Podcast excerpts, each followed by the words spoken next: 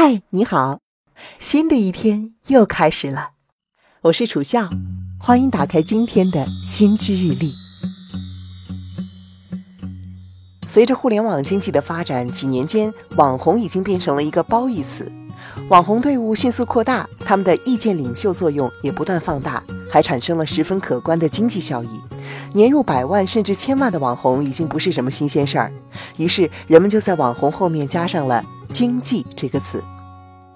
咱们举几个例子，感受一下网红经济的席卷吧。马来西亚的仙本那如今已经成为了海岛旅游的首选目的地之一，几乎比马尔代夫出现的频率还要高。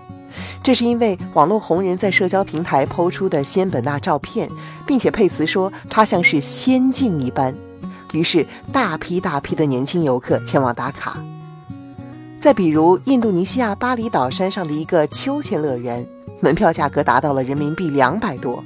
这是因为网红 PO 的照片引来世界各地的游客络绎不绝。旺季时，为了坐上最大的秋千拍照打卡，要排队数小时。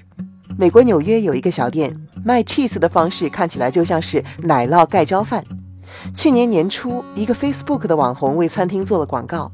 去年这家餐厅的营业额涨了一百多万美金。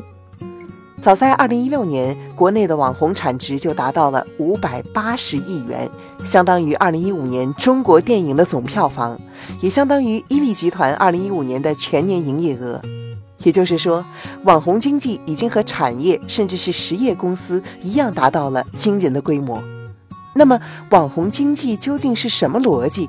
他们是怎么赚到这么多钱的呢？网红赚钱可不是有些人想象的长得好看、唱歌好听、靠粉丝打赏那么简单。今年早些时候，艾瑞和微博联合发布的《二零一八中国网红经济发展洞察报告》显示，粉丝数量达到十万级、百万级的网红快速增加。比如有百万以上粉丝数量的网红，比去年增加了将近四分之一。报告中总结说，网红的变现方式从高到低，包括电商、广告、直播、问答、艺人签约费、内容付费以及粉丝打赏等等。也就是说，打赏已经成为最不起眼的收入来源，而最火的是电商和广告。那网红发一个广告帖子能赚多少钱呢？美国社交媒体分析机构 Captive Eight 公开了网红广告的平均报价。这个机构主要是分析在 Instagram 等媒体上做广告的学问。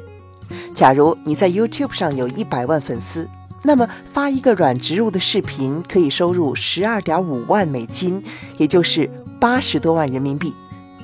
如果粉丝数量达到了七百万以上，价格可以涨到三十万美金。如果你在 Instagram 上有七百万粉丝，那么一张照片加一段话这样的软文也可以赚到十五万美金。比方说，Kim Kardashian 就是金卡戴珊，她坐拥一亿 ins 粉丝，是全球的顶级网红。按照这个比例推算下去，她的收入惊人。而这只是广告帖子的直接收入，还没有计算各种周边以及身价。个人粉丝数量最高，曾经达到两千八百万的 Papi 酱是一个大家都很熟悉的例子。他的粉丝数量超过了国家主流媒体《中国日报》的官方微博账号。发布一条视频，可以在一分钟之内达到十万加的阅读量。他的估值达到了三个亿。他第一次做了一个自媒体广告拍卖，一下子就拍了两千两百万元。后来广告邀约简直是应接不暇，很多大牌公司都曾找他的公司合作，想想也是数钱数到手软。目前网红经济已经形成了完整的利益链，有的分享新闻资讯、知识书籍，以追求知识变现；有的靠分享时尚前沿、传达美妆，帮助品牌带货，甚至成为代言人；有的网红还发展出了自己的品牌，成为公司 CEO。也有靠分享鸡汤励志内容赢得广大的粉丝体量的，然后接广告变现；还有通过吐槽、揭秘、八卦赢得特别高的呼声。既然网红经济越来越成熟，靠运气就能够出名成网红的年代已经过去了。现在想要成为网红，需要团队运作。咱们简单讲讲网红造星收益的运作模式，这主要包括三个部分。第一个就是社交平台，国内包括微博、贴吧、短视频平台、直播平台等等；国外呢，包括 YouTube、Twitter、Facebook、Instagram 等。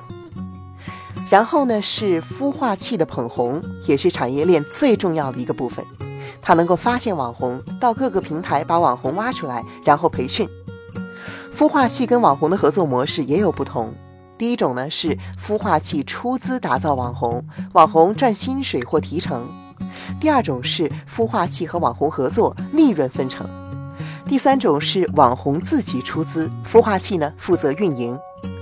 孵化器还要和商品的供应链对接，比如说做服装生意的网红要有衣服的资源，要么自己开工厂，要么找代工厂下订单，通过供应链和电商的运营，成功的把网红的人气变现。怎么样？天天刷抖音和微博的你，现在是否正在为网红们的吸金力度所感叹呢？随着移动互联网经济的发展，网络生态日新月异。比如去年的直播答题热极一时，但是又昙花一现。要想跟上网络时代的步伐，咱们还是要更加努力才行啊！好了，以上就是和你今天分享的新知日历。我是你的朋友楚笑，欢迎给我留言，当我看到了就会第一时间的回复你。我们下期再见。